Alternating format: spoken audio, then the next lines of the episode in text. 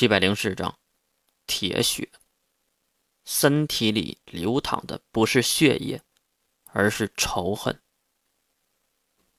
这个熟悉的女孩撩起自己的裙摆，对月飘飘下拜。还是那句话，如果不长这张嘴，这绝对是一个好女孩。可惜就是毁在这张破嘴上了。我是不是要自我介绍一下？你好，我叫寒天九月二十一。你是不是叫琉璃月啊？你认识我？九月将一旁的法诺伊递给了月。不是的，我只是看到了刀上的名字。月急忙接过刀。哦，是这样啊。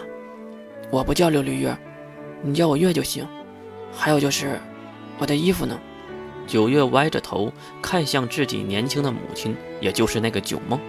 妈妈，她的衣服呢？九月的妈妈九梦拖着自己的下巴想了想，好像是在地下室的金库里。月一脸的懵逼。呃，为什么我的衣服会在那个地方？还得是母女。九月马上就知道了原因。妈妈，难道你？年轻的母亲九梦悠悠的解释：“当然不是了。”我怎么可能因为月小姐太漂亮，就想收集她的贴身衣物呢？九月，你身为一个女孩子，要知道廉耻的。这应该算是不打自招了，此地无银三百两了。可惜自己的女儿更加变态。妈妈，我们不需要廉耻的，请你分给我一些，最好是内裤什么的。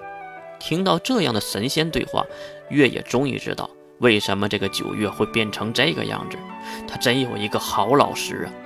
然后同情的眼神看向了二十一，二十一也是沮丧着脸，对月的同情感觉到了感谢。可能只有男人才懂得男人的辛苦啊！女仆长，这是二十一喊的。后面站着的一个女仆走了过来。老爷，女仆轻轻鞠躬，去把岳女士的衣服拿回来。呃，这是钥匙，掏出了一张卡片。女仆接过来，就转身离开了。抱歉呐，他们母女一直都这样。不过，我还是真希望你能帮助我们，保护好我们的孩子。故意，月当然没有理会那对变态母女。放心吧，有钱什么都好说。啊哈哈哈哈！二十一不失礼节的尴尬的笑了一下。不久之后，月的衣服也拿回来了，而且还香喷喷的。应该是洗过了，重新换上了衣服，拿着钱袋子，月就马上就要离开，因为他实在不想在这个地方待下去了，太头疼了。一个九月就很难对付了，现在又来一个老妈级别的九梦，想一想，月的后背都发凉。看着顾意和父母妹妹道别，月也是再次召唤出龙种召唤物，上了黑白相间的坐骑，飞向回家的路。一路无书，没有废话，很慢的到达了教会。刚刚下来就被小孩子们围着，当然初一也是跑出来，看到故意他没有问什么，应该是艾丽森给了他情报，然后就是奇奇怪怪的艾丽森了。他已经回来了，不过却变了样子，并不是那个神官女孩，竟然是一位男性。为什么越知道他变了？那是因为能力波动还是艾丽森的。出什么事了？艾丽森无奈地耸耸肩：“我找到了第二魔兽，但是我的人偶被杀了，所以为了告诉你情报，我不得已用这个最近的人偶来的。放心，我是以捐款的名义来到这里，并不会被人怀疑。过一会儿就走了。”月指向屋内，大家走进建筑才开始诉说。好吧，长话短说。略黑的男人看向一旁的顾意，沉默了一会儿，才开口：“三个势力都在追赶第二魔兽，圣歌制天使，还有负小重伤。”听到这个，月很是着急：“啊，他怎么样了？”艾丽森摆摆手：“没事儿，没什么大碍。有最强的守护蓝色教会在，他是没什么大碍的。”其实月也知道。傅晓如果能死，那未来就是大幅度的被更改，所以他没那么容易被挂掉，所以应该关心的是另一个事儿。那剩下两个势力是谁？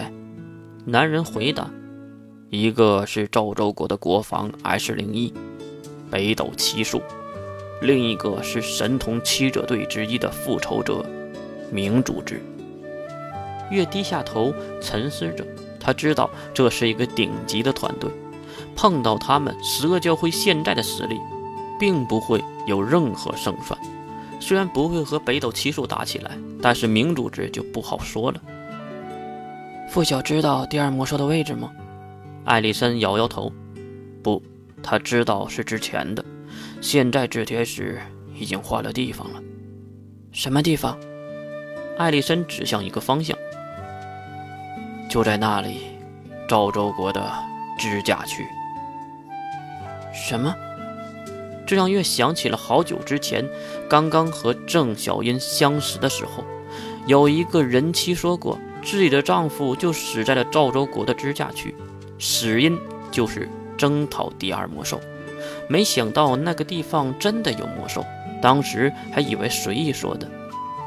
好吧，地图或者位置有吗？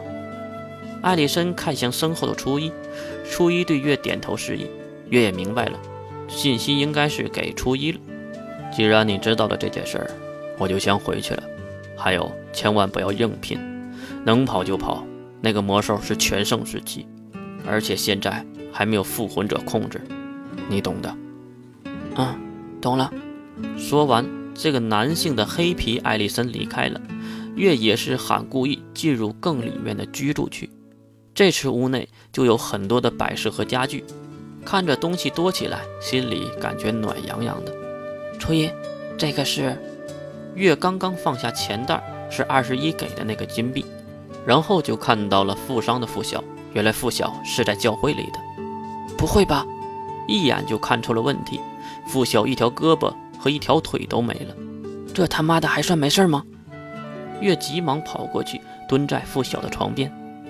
哟，你回来了。付晓竟然还先打了招呼。到底怎么了？虽然担心，但是月的脸上依旧没有任何的表情。这位是？付晓没有回答，而是看向月身后的男性。那就是故意，他是故意，九梦和二十一的儿子。好了，我再问你，到底怎么了？付晓低头拍了拍自己断掉的大腿，呵呵，我们遇到了魔兽，全盛时期的魔兽，恐怖的不要不要的。越没有想到，付晓竟然在卖萌。炽天使。